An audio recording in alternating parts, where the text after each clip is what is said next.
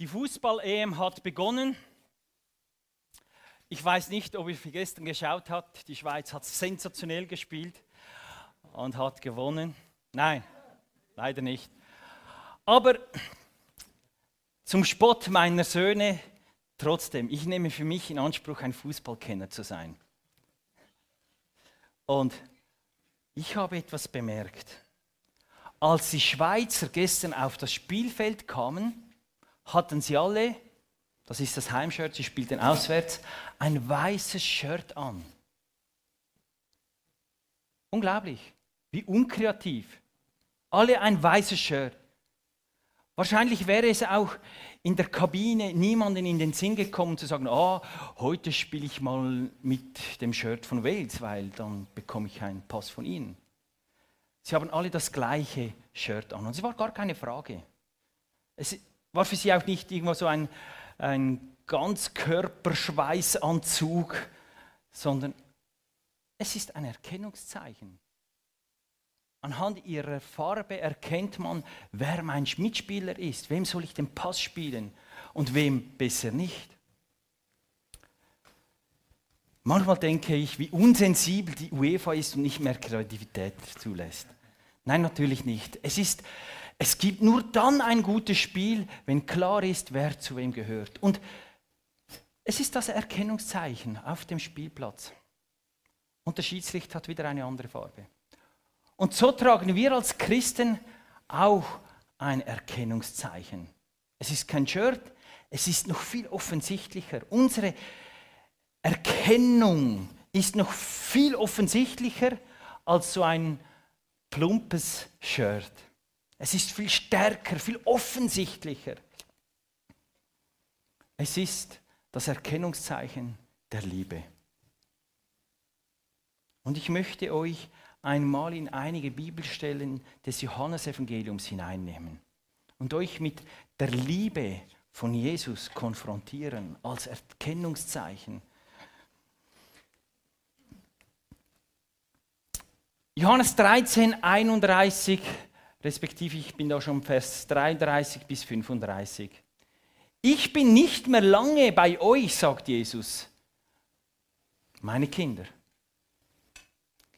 Ihr werdet mich suchen, aber ich muss euch jetzt dasselbe sagen, was ich früher schon den anderen gesagt habe. Wo ich hingehe, da könnt ihr nicht mitkommen. Ich gebe euch jetzt ein neues Gebot. Ihr sollt einander lieben, genauso wie ich euch geliebt habe, sollt ihr einander lieben. An eurer Liebe zueinander werden alle erkennen, dass ihr meine Jünger seid. An der Liebe untereinander werden alle erkennen, dass ihr Menschen seid, Jesus nachfolgt. Johannes 15, das war in der gleichen Zeit, kurz vor seinem Tod als die zwölf Jünger noch beisammen hatte, hat er das gesagt. Kurze Zeit später, wenige Minuten. Ich habe euch genauso geliebt, wie der Vater mich geliebt hat. Bleibt in meiner Liebe, wenn ihr mir gehorcht. Bleibt in meiner Liebe, genauso wie ich meinem Vater gehorche und in seiner Liebe bleibe. Ich sage euch das, damit meine Freude euch erfüllt. Ja, eure Freude soll vollkommen sein. Ich gebiete euch, einander genauso zu lieben, wie ich euch liebe. Die größte Liebe beweist der, der sein Leben für die Freunde hingibt. Ihr seid meine Freunde, wenn ihr tut, was ich euch auftrage. Ganz wenig später, zum Schluss sagt er, dies gebiete ich euch, dass ihr einander liebt. Schon eine starke Formulierung, die Jesus hier wählt. Er sagt nicht, das ist ein etwas Fakultatives, äh, etwas, das eine gute Alternative ist im Leben, sondern er sagt, ich gebiete euch zu lieben. Ich befehle es euch. Es ist nicht etwas Freiwilliges, sondern er sagt, ich befehle euch, einander zu lieben fast etwas manipulativ, etwas übergriffig da von Jesus. Meint er das wirklich so? Also, hey, Jesus, Hast du eine Ahnung, was für Menschen auf dieser Welt sind? Und in dieser Kirche? Was für ein Pastor das ist? Das gebiete ich euch, dass ihr einander liebt. Lasst das mal auf eure Zunge vergehen. Es geht gar nicht. Jesus befiehlt dir und mir, deinen Nächsten zu lieben. Es ist nicht fakultativ.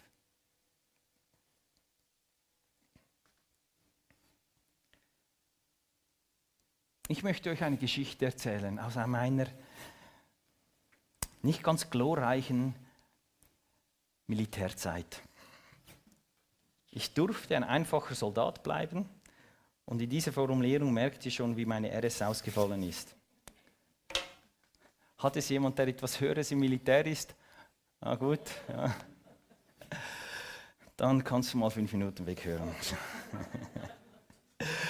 In meiner Militärzeit hatte ich großen Ärger mit den Befehlshabern. Richtig, also sie mit mir mehr als ich mit ihnen. Ich war ein Rebell. Und es gipfelte darin, dass ein Korporal im Auftrag meines Leutnants freie Verfügung über mich hatte die ganze Nacht hindurch. Mir ahnte Böses. Irgendwann, mitten in der Nacht, standen höhere Offiziere, Korporäle, Leutnant äh, neben meinem Bett, haben mich geweckt. Ich musste heraus und ich war in dieser Zeit körperlich richtig fit. Und dann wurde ich gefordert. Dann durfte ich mit der Gasmaske sprinten, roppen, Turnübungen machen. Eine halbe Stunde lang. Ich war zerstört. Zerstört. Es gab da noch ganz viele andere kleine und größere Geschichten, die nicht so nennenswert sind. Ich hatte 17 Wochen lang, abgesehen von den ersten drei, die gingen noch, hatte ich Krach mit meinem Nächsten. Zum Abschluss habe ich gefragt, ich war ein, oh, wie soll man das sagen, ich war ein richtiges, ah, habe ich sie gefragt, äh, hey, äh, und habe die Namen der Korporell gesagt, habt ihr mir ein Passfoto von euch? Das wäre mir noch wichtig. Dann kamen sie zu mir, war nicht so schlimm diese Zeit. So im Nachhinein war es doch eine gute Zeit. Ja, natürlich. Ja, aber ich brauche die Passfotos, weil dann kann ich immer euch anschauen. Ich weiß, es, geht Menschen, es gibt Menschen, denen es noch schlechter geht. Oder? Und das haben sie dann nicht so lustig gefunden. Aber das beschreibt so meine, meine RS-Zeit. Ich war ständig im Clinch. Erst im Nachhinein begriff ich, wieso ich immer im Clinch war.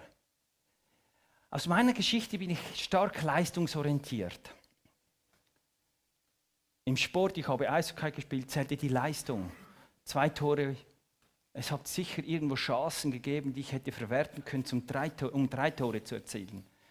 Ich war leistungsorientiert. Und da waren im Militär vier Korporäle, die hatten Verfügung über mich ohne einen Leistungsausweis. Einfach aufgrund ihres Zeichens. Und das waren, ach, was waren das für Leute? Ich hatte so Mühe, weil ich merkte, sie hatten ein Ziel und sie missbrauchten uns als Truppe, damit sie weiterkommen, damit sie Leutnant werden durften und damit sie ihre Ziele erreichten haben sie uns drangenommen, haben sie uns geschliffen, wollten sie zeigen vor den Hörern, wie krass sie sind. So hat es auf mich gewirkt und ich denke, es ist nicht ganz grundlos.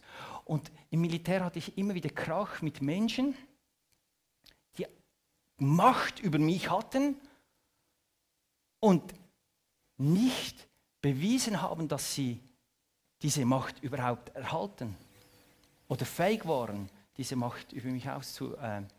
Diese Macht auszuspielen. Und das ist der Punkt, wieso ich Jesus vertraue. Jesus hat alles gegeben für mich.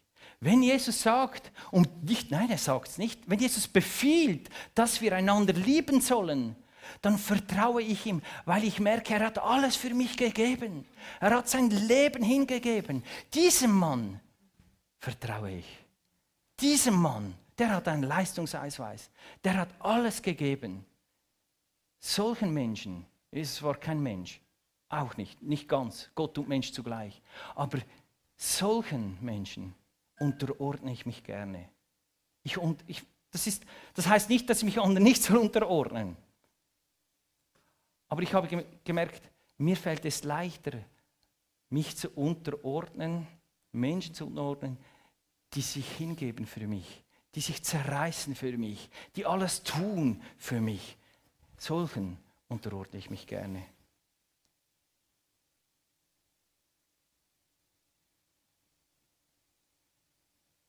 Und ich merke, die Befehle von Jesus sind befreiende Wegweiser in meinem Leben. Da ist ein Gott, der es gut meint mit mir, durch und durch gut meint mit mir.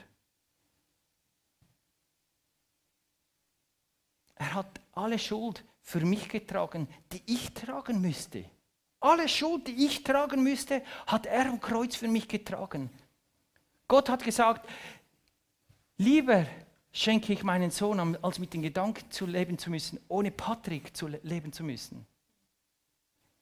So groß ist seine Liebe zu mir. Als ich schon, als ich Gott noch nicht liebte, als ich noch fern war von ihm, liebte er mich.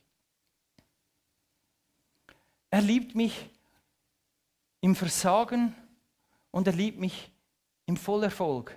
Er definiert mich nicht über das, was ich leiste. Das ist mein Gott. Das ist seine Liebe.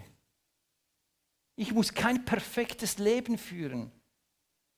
Und trotzdem setzt er auf mich voll und ganz.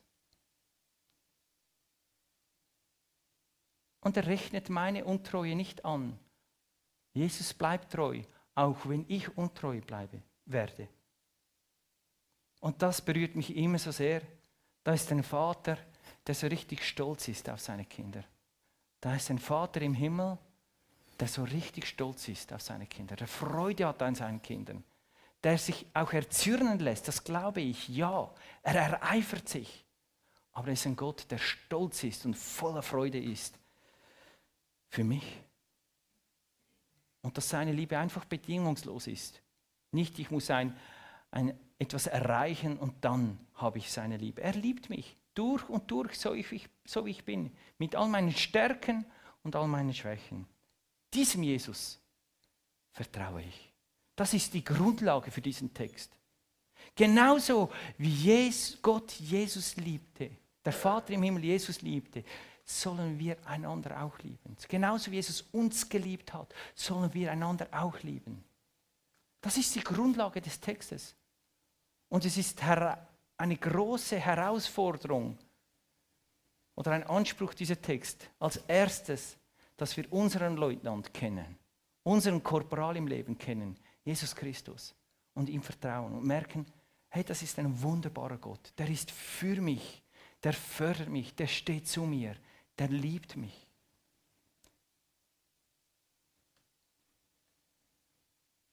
Auch wenn ich gewisse Dinge in meinem Leben nicht verstehe, ich viele Fragen habe, ich vertraue mich ihm an. Und es stresst mich, diese Fragen. Sie stressen mich. Und trotzdem vertraue ich diesem Jesus. Und es ist okay, wenn sich diese Fragen nicht auflösen wenn ich nie eine Antwort erhalte in meinem Leben. Ich vertraue mich diesem Jesus an. Letzte, wurde, letzte Woche wurde ich mit einem Bibeltext konfrontiert, der mich doch etwas stutzig gemacht hat. Habt ihr gewusst, dass es in der Bibel eine Schuld gibt, die nicht beglichen werden kann? Es gibt eine Schuld, die nicht vergeht. Auch mit dem Kreuz nicht. Eine Schuld, die niemals beglichen werden kann. Und wird. Sie ist immer da. Das hat mich herausgefordert.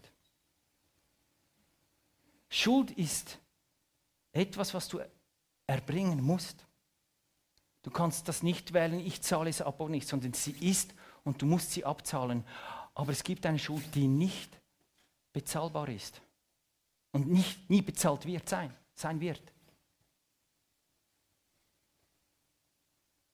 Ich glaube sogar, dass mit zunehmender Nähe zu Jesus die Schuld noch größer wird. Etwas konfus, aber dieser Bibeltext löst einiges auf. Römer 13, 8. Zuerst geht es darum, Schuld der Obrigkeit gegenüber zu begleichen. Steuerzahlen und so weiter. Und dann sagt Apostel Paulus, seid niemand irgendetwas schuldig, als nur einander zu lieben. Denn wer den anderen liebt, hat das Gesetz erfüllt. Also diese Schuld, die haben wir immer. Wir sind immer schuldig zu lieben. Wir sind immer schuldig, den anderen zu lieben. Ist ja verrückt. Diese Schuld geht nie weg. Das sind wir den anderen immer schuldig. Im Minimum, sie zu lieben. Wieso? Weil wir erlebt haben, da ist ein Gott, der uns auch liebt, der uns vergeben hat, der auf uns setzt, obwohl wir immer wieder versagen. Darum sind wir einander schuldig, sie zu lieben.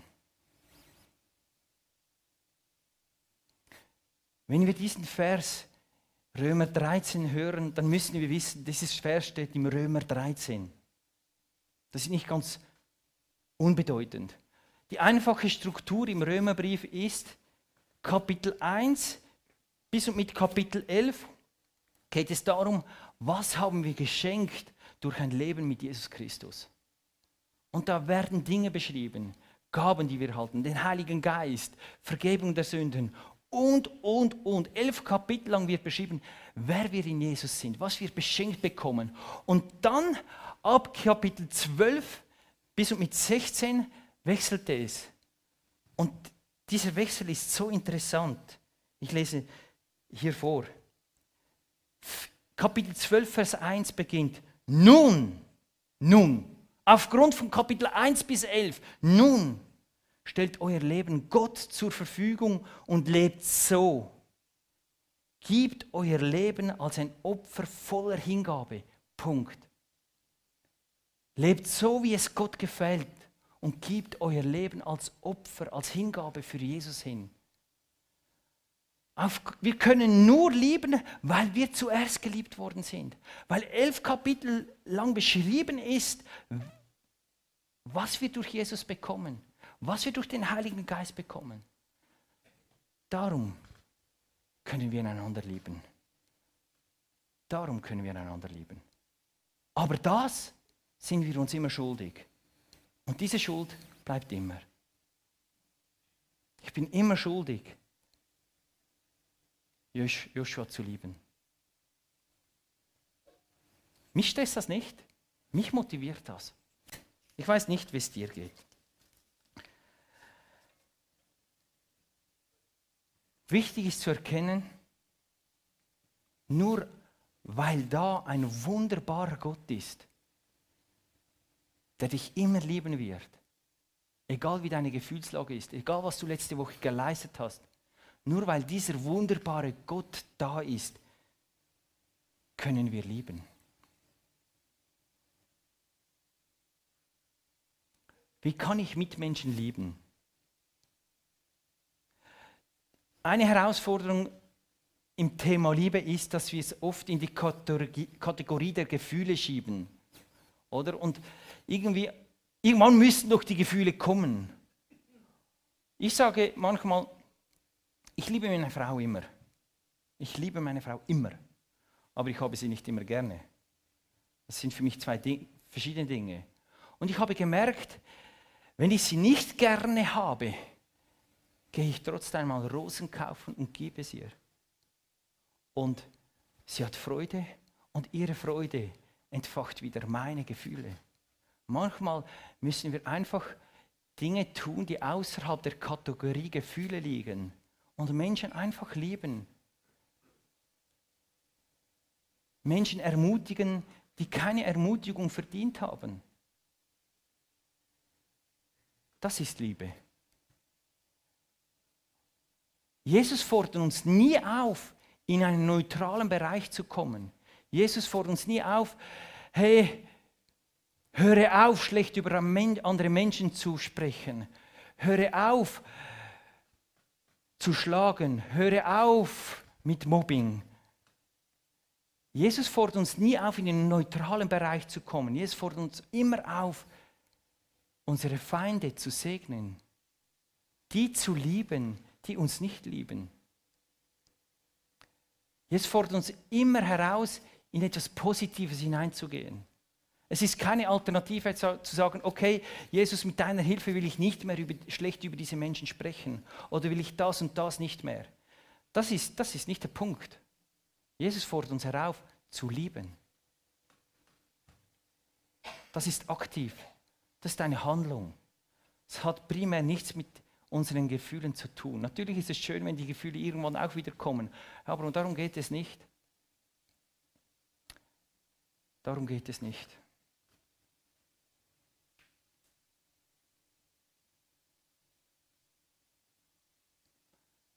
Ein Mensch, der Jesus wichtig ist und Jesus nachfolgen möchte und täglich entscheiden will, hey, ich will mit diesem Jesus leben, ist herausgefordert, nein, nicht herausgefordert, das wird dem Bibeltext nicht gerecht. Das wird dem Bibeltext von, von Paulus und von Jesus nicht gerecht. Dem ist befohlen zu lieben. Es ist dir befohlen zu lieben. Juli, könntet mir noch begleiten, die Musik haben? Ich möchte so in, in einen Teil hineingehen. Ich habe einige Dinge, die ich aufgreifen möchte.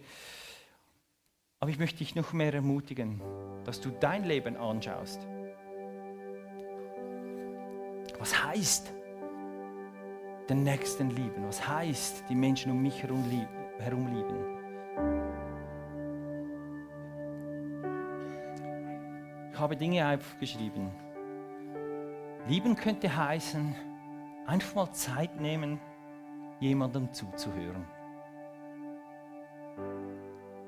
Jemandem zuzuhören, den man nicht versteht, der andere, eine andere Corona-Meinung hat als ich und nicht schon mit seinen Argumenten, guten Argumenten im Sack zu haben und dann ihn zu konfrontieren mit deiner Sicht, sondern einfach mal hinzuhören und Zeit zu nehmen und Liebe zu schenken und deine Argumente im Sack behalten und einfach Zeit haben. Liebe könnte auch sein, etwas nachzufragen. Wenn dir etwas Mühe macht, einfach nachzufragen und nicht die, Sack, die Faust im Sack zu machen. Einfach nachfragen. Hey, wie hast du das gemeint? Das ist Liebe. Ganz praktisch und einfach. Anteilnahme und Dasein bei Menschen in schwierigen Situationen. Ganz einfach. Liebe ist freundliche Worte verteilen. Mein Ziel war, ist immer noch, ich möchte freundlich Diätiker sein. Ich will, ich will Liebe sehen. Freundlichkeit ist nicht einfach eine Floskel, sondern das ist Liebe. Ich will Freundlichkeit sehen, wenn ich zur Arbeit gehe, wo auch immer.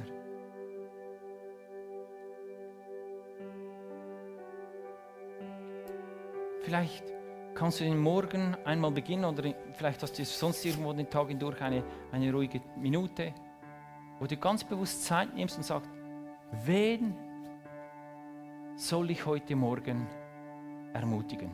Jesus, befiehl mir, jemanden heute zu ermutigen.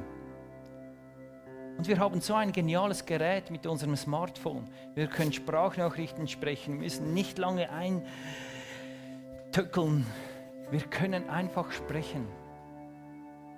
Ich bin überzeugt, wenn wir den Heiligen Geist fragen, wer braucht heute meine Ermutigung? Gott schenkt dir einen Namen in dein Herz, in deine Gedanken. Er legt es in dich hinein und schreib, sprich eine Nachricht. Das ist Liebe, ganz einfach und praktisch. Und ich glaube, das zieht dann auch Kreise. Das ist eine Kultur. So etwas kultiviert sich und zieht Kreise.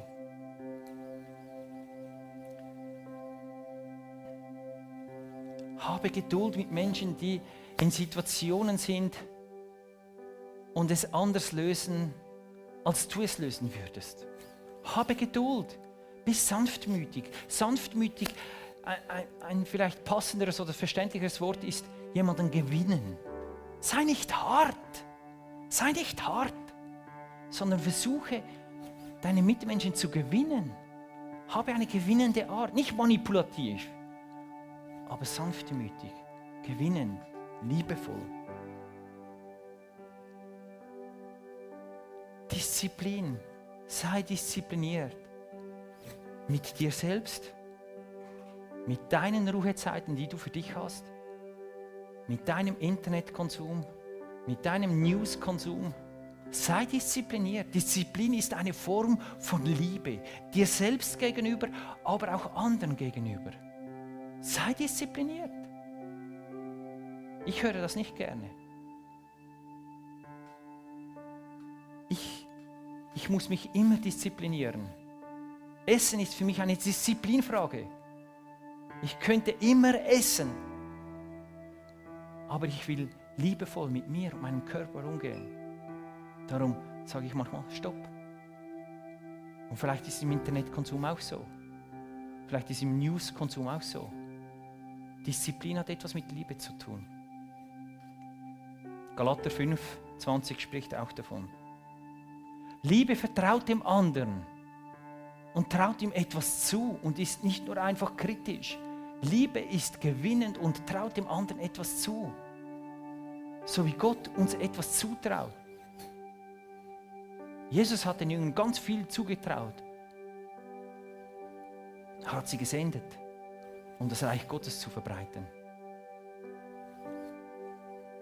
Trau Menschen in deiner Umgebung etwas zu.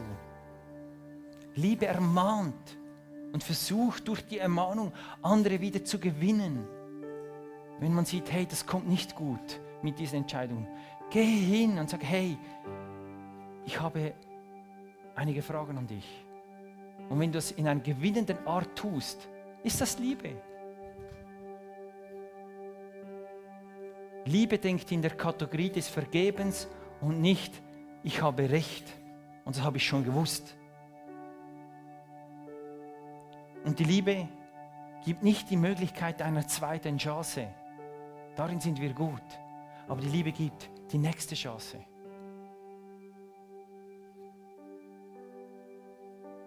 Für mich, ich habe ein nicht ganz tägliches, aber ein Ritual begonnen. Einige wissen es schon. Ich gehe in die katholische Kirche und wenn ich rausgehe, bekreuzige ich mich. Ich mache ein Kreuz auf die Stirn, ein Kreuz auf meinen Mund und ein Kreuz auf mein Herz. Und ich sage, zuerst verneige ich mich vor dem Kreuz und ich sage, Jesus, ich will mein Denken dir unterstellen. Ich will deinen Befehlen gehorchen.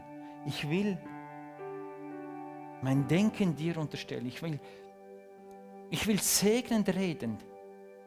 Ich will Leute ermutigen mit meinem Mund. Mein Mund soll auch dir unterstellt sein und mein Herz, mein Handeln. Ich will so handeln, wie du gehandelt hast in dieser Welt. Und dann gehe ich in den Tag hinein.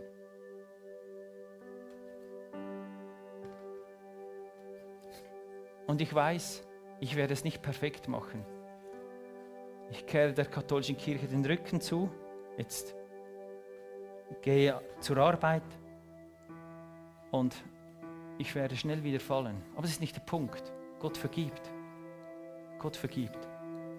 Aber ich bin mir bewusst, ich will anders leben, ich will Menschen lieben.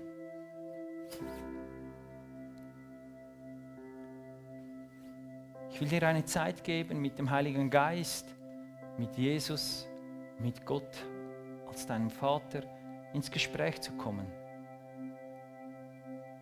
Kann man Liebe befehlen? Jesus hat es getan. Ja, man kann Liebe befehlen, aber nur weil ein wunderbarer Gott ist.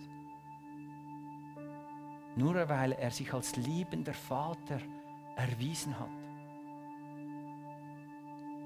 Ich möchte dir einige Minuten geben oder kurze Zeit, um einfach deinen Bildern, deinen Situationen nachzugehen. Und frage den Heiligen Geist, was hat das mit mir zu tun?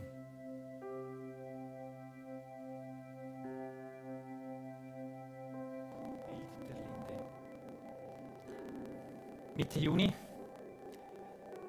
ist die Zeit, in der die Linden wieder blühen beginnen. Ich bin Landschaftsgärtner, zumindest war ich einmal. Und mir war nicht bewusst, lange nicht bewusst, dass Linden so einen Duft verbreiten. Eine Linde, wenn du durch die Straßen gehst und du riechst jetzt im Mitte Juni in ein, zwei Wochen einen guten Duft, schau herum. Bestimmt ist es eine Linde. Einen großen Baum mit diesen Blüten. So einen angenehmen, feinen Duft. Und die Bibel sagt, wer liebt, der ist so ein feiner Duft.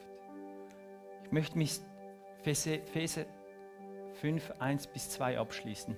Seid nun Nachahmer Gottes als geliebte Kinder und wandelt in Liebe, wie auch der Christus uns geliebt und sich selbst für uns hingegeben hat, als Opfergabe und Schlachtopfer.